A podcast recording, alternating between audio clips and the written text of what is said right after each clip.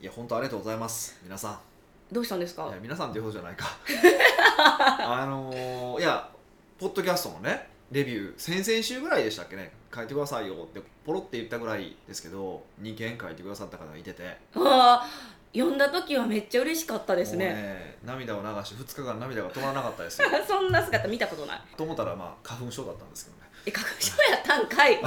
俺セミナーの時にあのなんかね、はい。あのセミナーだったんですけどまさかのティッシュボックスを、えー講師の デスクの上に置いてセミナーをするっていうすごい情けない集大を探しましたけども。途中であの薬も買いましたもんね。そうですねもう薬買ってって大変でしたよ。いやてかあの時もあの日も薬飲んであ注射も先週打っていったんですよ注射？注射もなんかあって。え何ですか？その花粉のための注射があるんですか？あかるんですよ。調べてね、まあ、うん。教えてもらったから、行って、うん。それも打ってえで全然聞いてなかったじゃないですか。そうそうもう聞いてなくて。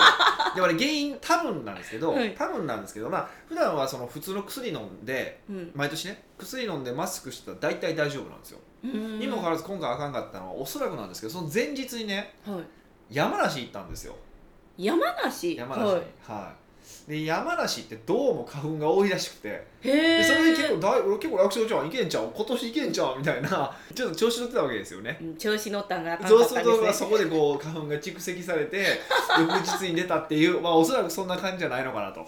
注射も効かず薬もじゃあ効かんほど山梨はすごいってことですねじゃあ。うんなんか結構なはあの量らしいですよ。まあ実際本当かどうかデータを取ってないから知らないですよ。でもある人とこの間それこそ喋ってたら「いやあ山梨はやばいですよ」と「へえもうなんやったらもうあの花粉花粉の雲が見えますよ」っつって。あ そんなんあるんや。そうそう言ってたぐらいらしくてうん。そこ特に河口湖らへんが最悪でねって俺河口湖でほうとう食っとったやんと思って。もうダメなとこにピンポイントで行ったから仕言ってたから方ないんですね。多分それが翌日に出たんじゃないかなっていうふうにまあうん思ってて、まあ、それで涙が止まらなかっただけなんですけど、そっち？ええでもいやでも本当にもうレビューはありがたいなと思って、うんうん、うん、あんだけポロちょちょっと言っただけなのに書いていただいたじゃないですか、はなのでちょっとあの書いてくれた2名の人には時計あげあげましょそれがねう、うん。あのーいや私もそれめっちゃしたいんですけど、はいはい。書いてくださった方、うん。ポッドキャうんレビューって、うんうん特定できないんですよ。誰が書いたかっていうの。あそなんですね。まあまあでも書きましたって連絡ください。くれたら時計送ります。あそうなんですか、はい。何その新しい新たな手法？いやもうそこはもう性善説でいこうかなと思って。えー、じゃあ私が思ったんが、うん。そのレビュー盛り上げ大作戦みたいなのを考えたんですよ。レビューその私が思ったのが特定できないかうら、はい。感謝の気持ちを伝えれないじゃないですか、まあ伝えたいけど。じゃあ逆にレビューみんなで協力して書いてもらって、うん。10件たまったら、過去の公表してないポッドキャストを記事化するみたいなのはどうですか？あーあのあちょっと今テンション下がりました。いや60何回目ぐらいまでのそうそうそう。あの理由訳あって消した。そんな声大にして言うたらいいんかわからんん訳あって削除されただポッドキャストを、うん後半戦部分だけああそう質問じゃないで前半戦どうでもいい。あどうでもいい。どうでもよくないわ。そこも。まあでもだいあのまあね昔はそんなこなれてなかったですからね。こうまあ一応そんなにこう仲のいい方じゃなかったので あそんなこと言っちゃうね。え仲のいいっていうかほら、まあ、お互い遠慮しながらやってたのであそうですね。まあ、お互いプロだから。あある程度のこう距離感ありましたからね、うん。まあ、そういう意味でいくと面白さでいくとね今の方が面白いですからね。後半戦にそのお役立ち部分ってことですね。そう。を公開していくことによって、うん。感謝の気持ちを伝えたらいかがかなって私は思ったんですよ。どう思いますか？ああそれちょっとナイスアイデアじゃないですか？あほんまですか？あじゃあ採用採用しましょうかそれ。だでもまあ2件なんで。まあこのレビューくれた人はとりあえず時計は送る。時計は送るんであのほんまに連絡ください。あこれ2名。先着あの2名だけですね。あ私が書きましたと、うんうんうん。うん。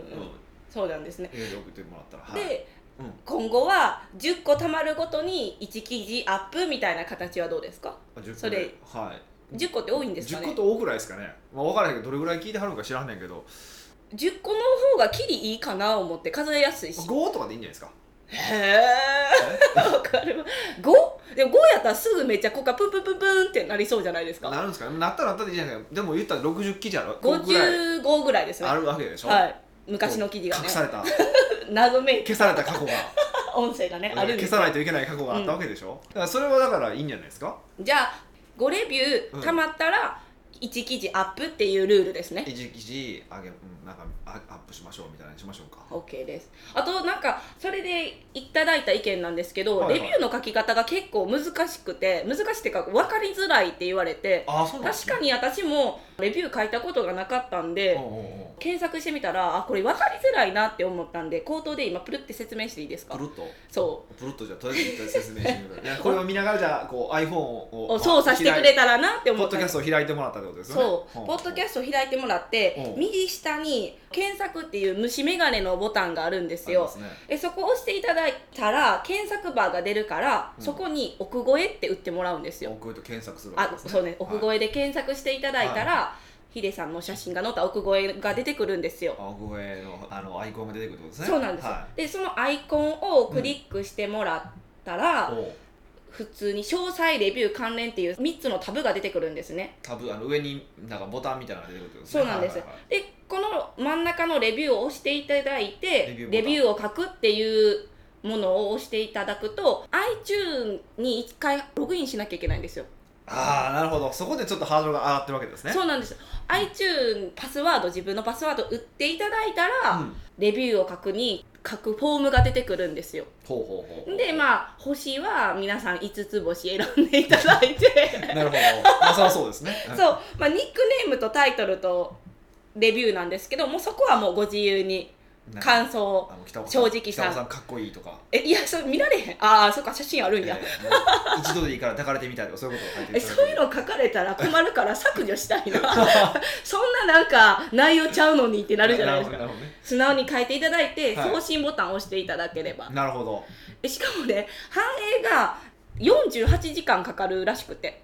あそうなんですね。あその書いた瞬間に反映されないんですよ。ああそうなんですね。だからなんかうん。一人は何回も送ってくださったみたいで。ああなんか分からなかったから、はいはいはいはいはい。でも多分あの iPod えこうアップルが管理してるんですかね、はいはいはい。1個しかレビュー反映されてなかったけど。あなるほど抱かれたりとか書いても消されるってことですよね多分ね。どうなあれそれってね そう内容確認されてるんですか？多分そういうことでしょ？48時間ってことはおそらく。そうなんですか、なのでそのちょっと気長に待っていただきたいなみたうんいな。なるほどね。はいまあ、48時間は最マックスなんで、まあ、うん。早く反映されるかもしれないんで、なるほどね。このやり方でやっていただければ、うん。まあ、レビュー書けるのでそうなんですね。もしよかったら皆さんそうレビューに協力していただきたいなって思って。そうですね。はい。ましたっていうのを連絡いただけると。そう特に懇親会で名指ししてる人いるんでその人たち絶対書けよみたいな。あ ここでももう一回言いますからね。みたいなあやったんや。そう10名ぐらいいるからもうこのでファン終終わって。記事は確定した確定してるわけですね。そうそうそうそうそうそううそうそう。そう逆にそこから増えなかったらこのリスナー誰も聞いてないとなんですよね。そんだけし めっちゃ悲しい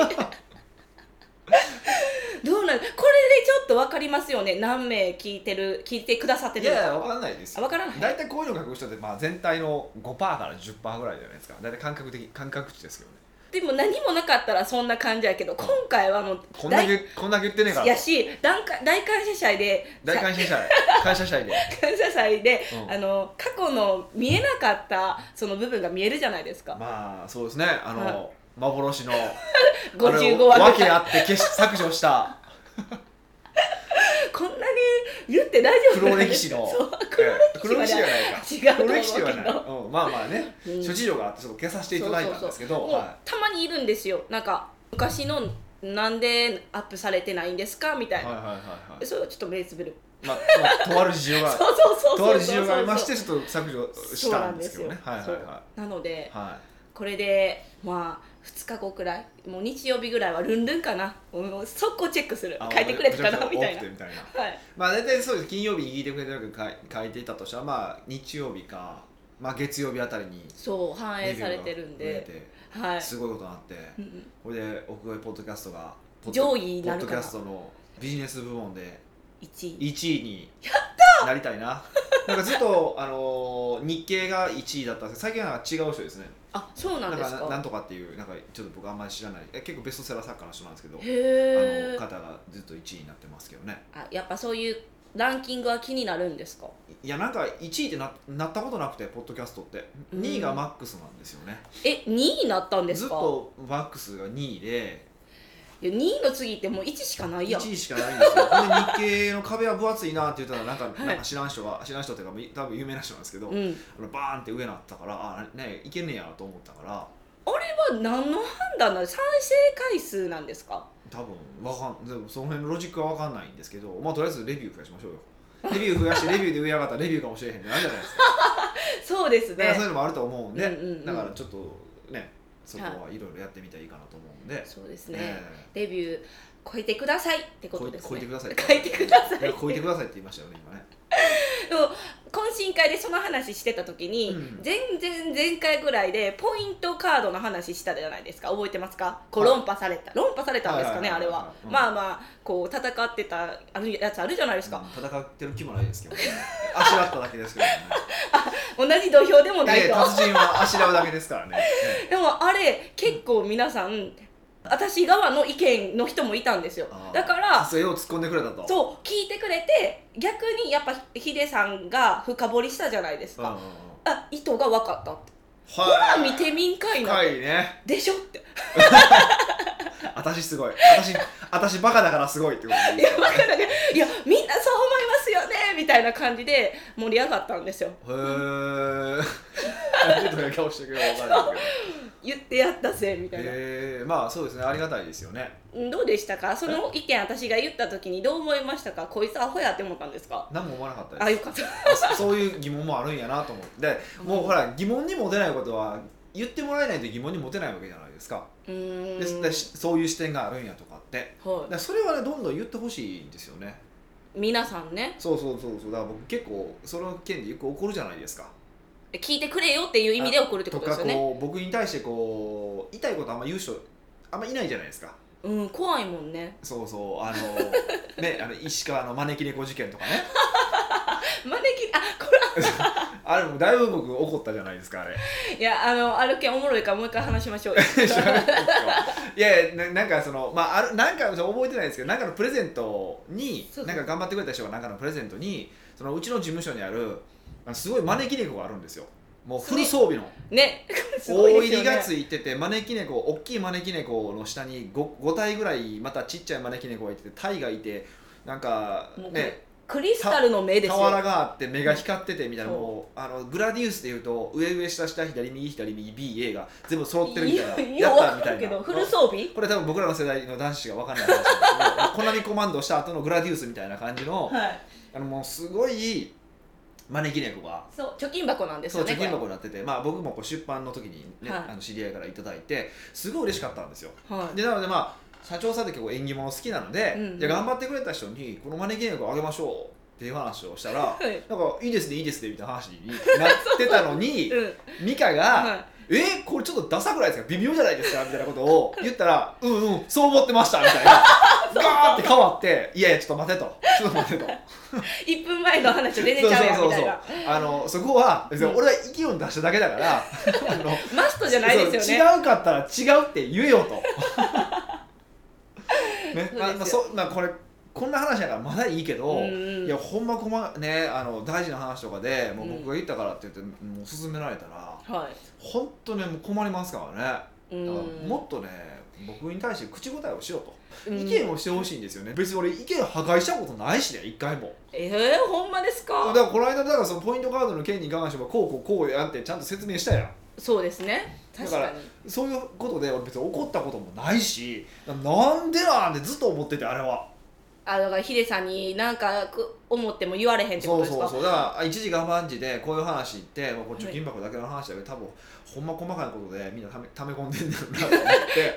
あなんか何も言わず去られるのが一番嫌ですそうそうよねそうそう。だから言ってと。もう嫌なことあったら全部言ってと思ってるんですけどね、うん。まあ難しい、まあ、社社長さんは多かれ少なかれそういうところあると思うんで、うん。本当ねそういう痛いことを言う人を大事にしてほしいって思いますよ。マジで いやだからこのポストキャストの意見欲しいですよね。そうですよね。だから美香さんは噛みすぎですよとかどんどん言ってほしいんですけえどね。それはなんか懇親会でお会いした時に散々言われるから。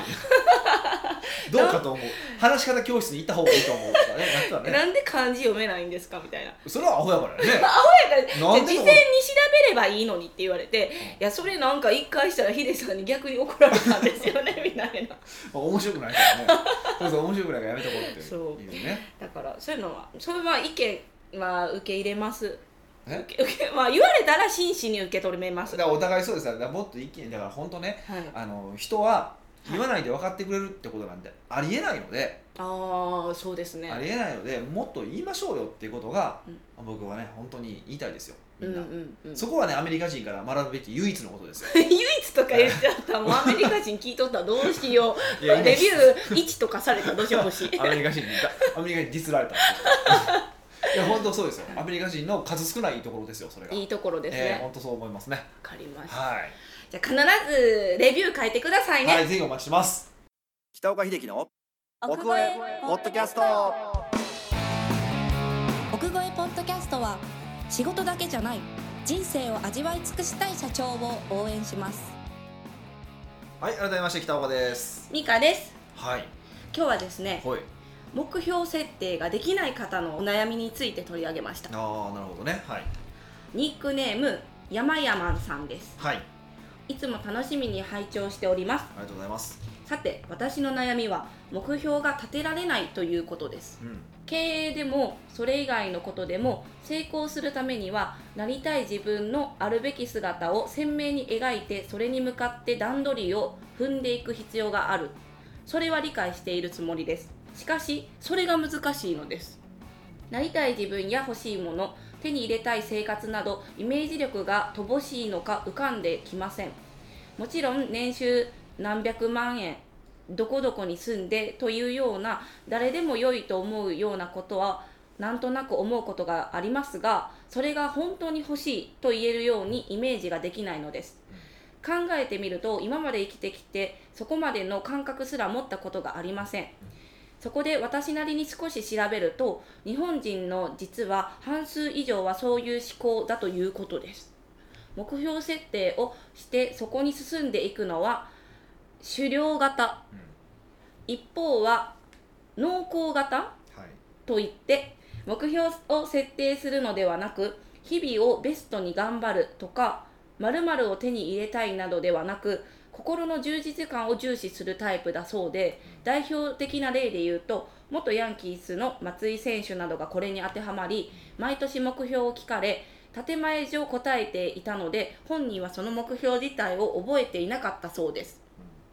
おそらく私も農耕型なのだという察しはついているのですがやはり目標を設定するような進め方の方が成功率は高いのではと思っておりますが何しろ負に落ちるような目標がイメージできないのです北岡さんも数多くの経営者のコンサルをされているので農耕型の経営者とも関わったこともあるかと思います彼らが心から頑張れる目標設定をするにはどうしたらよいかお知恵があれば教えてくださいはい。なるほどね。いや、もうびっくりしたことがありますよ。はいい腑に落ちるが読めたんですよね。やそれは思いますよ。あ、そうなんや。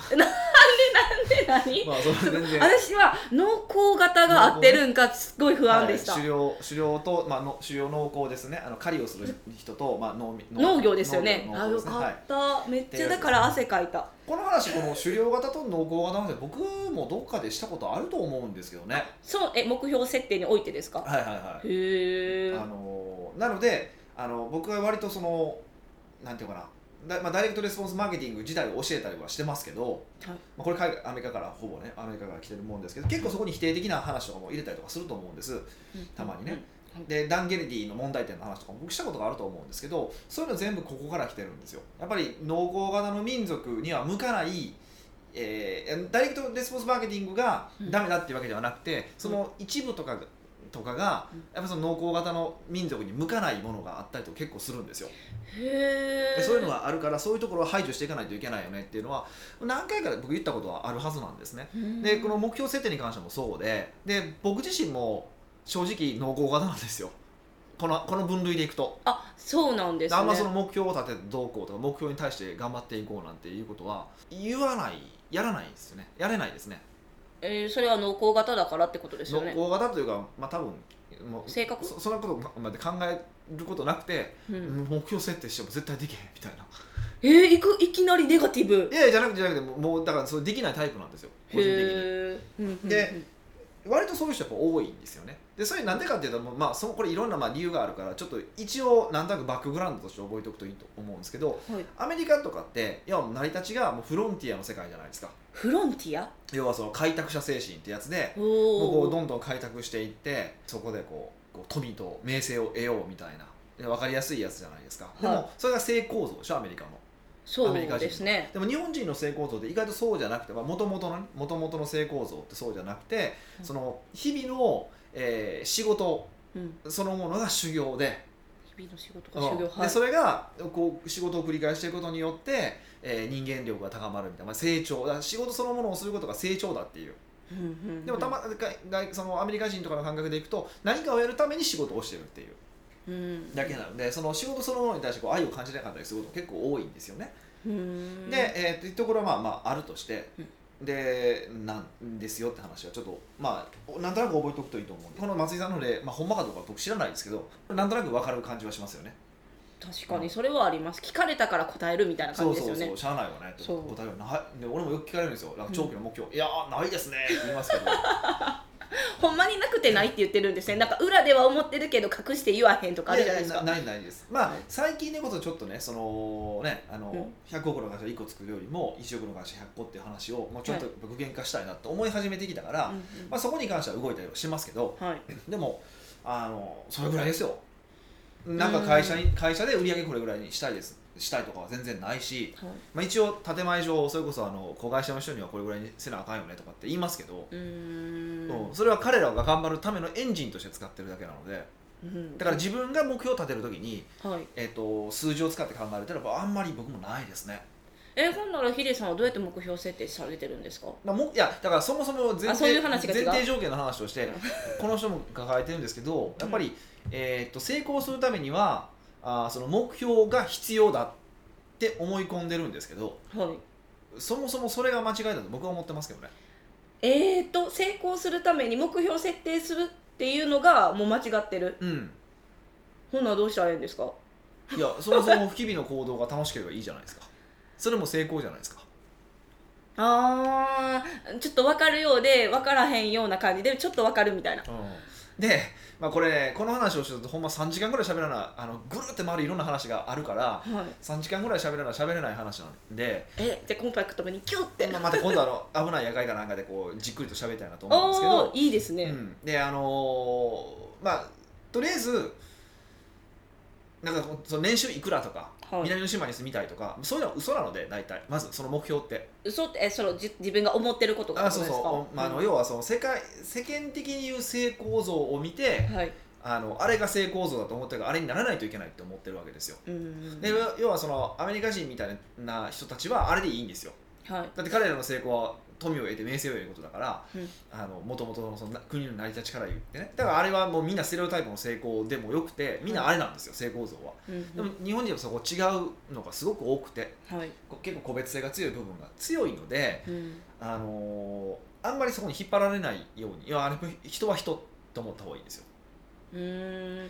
でも人は人か、うん、でも一方で面白いんですけど、うん。あのー日本人この、まあ、それこそ濃厚型の話って人の顔色を伺うじゃないですか。そうです。めっちゃ人の評価気にしませんだかって思ったんですよ。だから狩猟型は逆で人は人なのにみんな求めてるゴールは一緒なんですよね。これすごいなんか不思議な絵面になってるんですよね。でなんでこれどうんあの僕がよく言うのは自分が目指せる大きさの目標でよくて。自分が目指せる大きさの目標。だから僕の感覚だと3か月でいいんですよえっ、と3か月の目標を立てること3がか月後とかだったらなんとなくあのイメージつきません？はい。え3か月後にどうなっておきたいってどうなりたいかだったらイメージつくじゃないですか。はい。だからまあざっくりとやっぱりまあ最終的にこういう年収が欲しいとかこういう状態になりたいっていうのはあると思うから、まあうん。ざっくりでいいんですけどね。はい。ざっくりとそのあの数字をまあそれが2年ぐらいなのか3年なのか分からないけどもじゃあそれを達成するためにまあ3か月後ぐらい。ここはだからもうほんまふわっとして僕はいいと思ってるんですね結構。大きなめっちゃ大きな目標は。はい。うん、でも3か月目標だけもうちょっと細かくあのこうなってるこうなってたいっていうのを決めればいいと思ってます、僕は。じゃあ大きな目標はただ単の方向性であってざっくりとした方向性でよくて。でその方向性にちなんだ3か月間ぐらいの目標を細かく決めるだけでいい。まあ、細かく言えば数字ですよね。いつまでにこうなってるっていう、まあ、3か月後までにこうなってるっていう数字を明らかにするっていうのがうんうん。一番いいかなと思います。そうするとその数字を達成する、まあ、達成できなかったらまた達成するために何をするか考えるしうん。達成できたら次の数字って考えていくわけじゃないですか。はい。っていうのをずっと繰り返していくと結果としてその方向には向かってるからまあその最終にそうなるかどうかは別としてその方向性には向かってるからそれでいいっていう考え方です。うんでそうなるとだんだん展望見えてくるから。展望が見えてくる？で山登りがすごい分かりやすいんですよ。山の頂上を見て山歩くじゃないですか。はい。で歩き方人人によって場所は違うんですけどスタート時点ってスタートことですか？地点違うけども、はい。だんだん上に上がってきたら頂上への道のりって見えるじゃないですか。はい。だからあ頂上が見えてから頂上に向かって頑張りたいってなったりとかするわけですよね。うんやっぱり登る高さによって行ってる場所によってうん。見える風景って違ってくるから、うんうん。あのーとりあえずその目の前の3か月ぐらいの目標を達成するっていうことを繰り返し続けるっていうのは一つの手かなと思います。うーん。で僕自身はどっちかというとそのタイプですね。なるほど、うん。まず自分がその濃厚型の人間なのか、うん。狩猟型の人間なのか見極めてから濃厚型の人やったらそういう目標設定でいいんじゃないかぐらいの感じですか？あもう見極めなくても全然いいですよ。あそうなんですか？大体濃厚型ですから もうほぼ堂々濃とりあえずその目標に向かって頑張れないタイプの人がいたらうん。あの一旦それを仮置きやめた方がいいと思います、うん。もう要はその目標を決めました、い。目標に向かって行動できないです。なしは目標を達成できないです。っていうことに自己嫌悪を感じ続けるんですよ、はいそうですよね。そうでしょ、はい。それがやっぱり良くない良くないのでむしろ、うん。それだったらもう初めから目標立てない。基本的にはね。まあ3ヶ月はその短い単位では立てるけれども、はい。あの大きな目標とか立てないようにする。うんっていう風な方があのいいかなと思ってます。うん。だから僕自身も割とだからクライアントとかでには結構目標ってあんまり言わないですよ。一応1年間の契約なので1年後こうなったりとかってありますって聞きますけどうんはい。まあ通り一遍のことじゃみんなほぼ答えないじゃないですか。あ分かりましたとは言いますけど。うんほとんどの場合結構短期短期でやっていくと結構意外となんかあこういうこともやりたいと思ってるんです。突然なんか変な方向に行ったりとかするんで。へえそれはやっぱさっきの言ったこうちょっとす進んでいくと見える風景が違うからってことですか？そうそうそうそう。そううん。っていうのもあるのであのなんかこう目標は意志にかじりついてても達成しろっていうのはちょっとうんうん違うんじゃない,、まあ、ないかなと思う。まあスタッフの管理とかはやっぱりその方がやりやすいから、うんどうしてもそれにしちゃうしちゃうけど僕もしますけどあんま自分自身に関してはそこまでしなくてもいいんじゃないかなと思いますけどね。目標がそうやってあやふややったらあの部下から見たらこの人なんか一貫性ないやつなんじゃないんかって思われるそういう不安とかはないですか？だからやあ松井さんと一緒じゃないですか。とりあえず言っときゃええやん。ああ建前的に？建前的に言っとけばええやんはあなるほど、ないしはあのもっと言うとその企業理念に関しては明確にした方がいいと思ってて。うん、あ理念に沿ったなんかこう目標とかを言ってたら別にぶれないってことですか？そうそうそう目標どうしても数字とかになってくるから思んないんですよもともとはっきり言って。うんうん、目標がなかったらなんか目標を立てなきゃいけないっていうイメージの方が大きいからそうそうそう。だからそれはもう欧米の人たちにこう、まあ、特に洗脳されアてるんですか？メリカ型のそのの自己啓発とか、はい。成功法則に洗脳されてるんですよ。なりたい自分を描こうみたいな。そうそうそうそう。描けるわけないやんそんな。やったことないのに、うーん。あんなもん紙に貼ってねトイレに貼っといて。叶うわけないやんあんなもん。叶うか。えあんなもんで叶った。らみんな叶っとるわえーでもよくなんかこうなんとかボード作れっていうそれ自体がダメなんですか？ダメ？僕は意味がないと思ってますよ。僕書いたことないですもんあああそうなんですか。もちろんあれでいけるいける人はいてると思うんですけどあれはあれをしなくてもいけると思います。うーんなんか目標っていろいろ解釈があるんですね。いろいろ解釈があるえなんかそういうやっぱり目標うんあるからこそ頑張れる人とかもいるしあだからそそこは勘違いで目標があるあるから頑張れるんじゃないんですよ。うん？その目標が達成ししたくて仕方がないから頑張るんですよ。うん？どういうことですか？もう一回お願いします。その目標があるじゃないですか。はい。その目標が達成したくて仕方がないことだったら頑張れるんですよ。ああそっか。目標立てても頑張れられへんってことは本当はそれを達成したくないんですもんだからビジョンボードってみんな作ったらほとんどの場合ねほほぼ同じなんですよ。入れ替えても分かんないんですよ。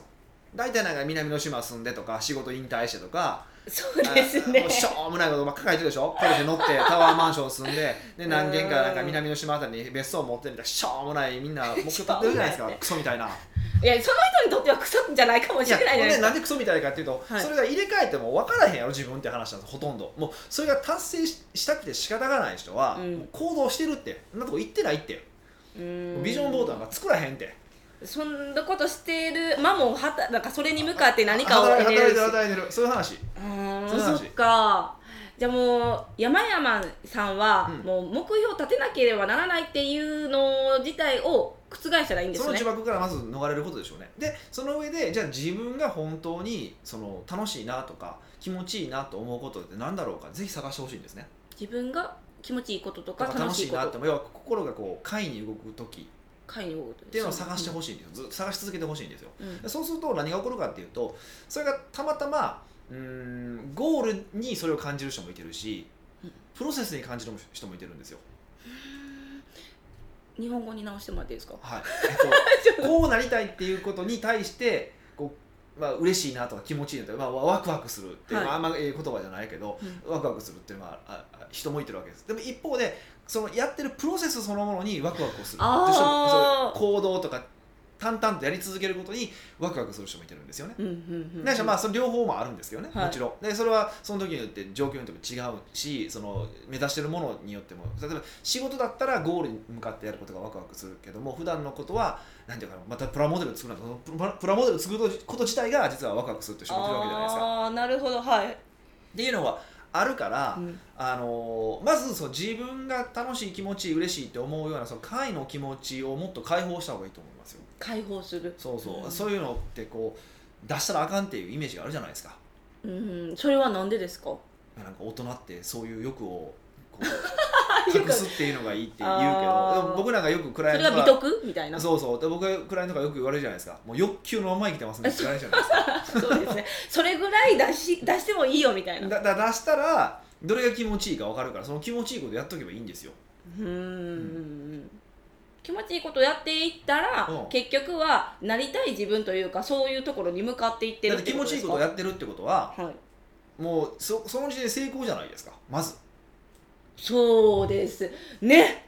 なんかもうくるんとなんかこう解決された感じ。そうそうそう。で例えばいやでもそれは例えばその目標に達成してないからまだせ幸せなん幸せじゃないんじゃないかって思うかもしれないけど、そんなことは全然なくて、うん。例えばね、はい。なんかこう好きな女の子まあそうか。あまあ男性でもいいですけど、好はい。きな人と食事行けることになったってそこまではめっちゃ楽しいじゃないですか。ルンルン。ルンルンじゃないですか、はい。そういうことなんですよ。プロセス自体も楽しくなるんですよ。うーん。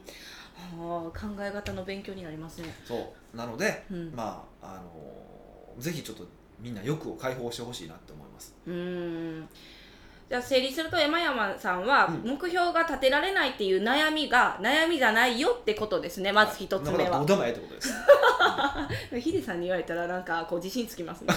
で次は自分がやってて楽しいこととか、うん。やりえ楽しいことをにを楽しいこと集める。っ嬉しいこと気持ちいいと思うこと。前を自分心がこう快に触れるっていうんですかね。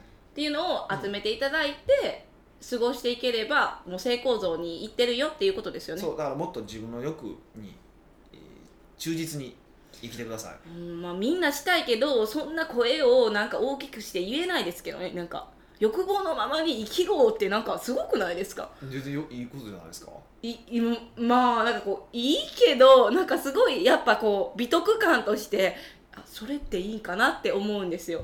ヒデさんは思わな思わないかもしれないけど。いやでいや最終的にね例えばじゃあもう、ね、金が欲しい金が欲しいもう女がだいっぱい抱きたいとかね。うん。あのそういう欲とかってはい。あのまあだ欲ってそういうのをイメージするからなんですよあなんかこうネガティブな欲を想像するってことですか、うんそれね、僕はネガティブとは思わないんですけど あのそういうのを想像する女いっぱい抱きたいとか金いっぱい欲しいねんとかね、うん。あのそういうのってなんかなんか、まあ、要はネガティブな印象をみんな持ってるわけじゃないですか。なんか道徳に反してる。で最終的に成功してる人ってそういうものから解放された人みたいなイメージがあるじゃないですか。うんうんうん。それ逆で、はい。逆で要はそういうのを全部やりつ尽くしたから欲から解放されてるわけで欲から解放したければ欲全部埋めないとダメなんですよ。なるほど。こう押さえとったら蓋がこう出たいみたいなずっとこんなんなるけどもう解き放ったら自分も解き放たれるってことですか？全部満たされたらゼロになっちゃう。全部満たされたらだって他に初めて分け与えられるわけじゃないですかだってお腹空きまくってんのに人に食べ物与えられないでしょ？うん食べたい。食べたいでしょ？でも食べて満たされたら余った分あげられるわけじゃないですか。はい。っていうことなんですよ。欲ってそういうもので本来は。うん。もちろんたまにその例外的なものもありますよ。なんかあの母性とかはね。うん。あの子供を助ける母性とか。あるけどもそういうのを普通除けば取り除いてか例外を取り除いて考えたらはい。基本欲が埋まって初めて相手に欲をうんその自分を分け与えられるわけだから、うん。もっと満たせばいいんですよだからそうすると最終的にその下世話やなって思う欲さえ満たされるあの満たされたらそこで終わるから。でしかもあのサラリーマンの人だとそこでよく抑えるよく抑えると僕も言いますよ多分。えなんでですか？なんでかっていうとだってめちゃくちゃされて困るもん、サラリーマンやから？うん、だってお金も限られてるわけでしょ。そうですね。まだお金限られてるからできひんとできへんでしょ。でもでも経営者だったらお金限られないわけじゃないですか。頑張れば稼げるわけじゃないですか。だから欲を埋めたいために稼ぐっていうのも一つのドライブでしょあの頑張るためのドライブになるわけじゃないですか。うん。っていうふうに考えたらせっかく経営者になったんだったらもうよく全部解放した方がいいんですよ。そのうまくいくんですよ。もちろんこの山やさんのもう答えに対してはもう欲のままに生きろでいいじゃないですか。本当そうです。やりたいからや やりましょうよって。めっちゃあの単純明快ですね。欲のままに生きろでした。はい。ぜひ。そうしていただけるといいかなというふうに思います。はい、じゃあ今日はコインでコーヒーか時計か決めます。なるほど。どっちですか？裏なので、はい。コーヒーです。はい。なのでコーヒー送ります、はい。ぜひぜひ飲んでいただければと思います。奥越えポッドキャストではあなたのビジネスに関する悩みはもちろん聞きたいけど誰に聞いたらよいかわからないような素朴な疑問など北岡がサクッと時にぐさっとお答えいたします。うんなのでぜひ下の質問フォームよりお問い合わせください。はい。というわけでまた来週お会いしましょう。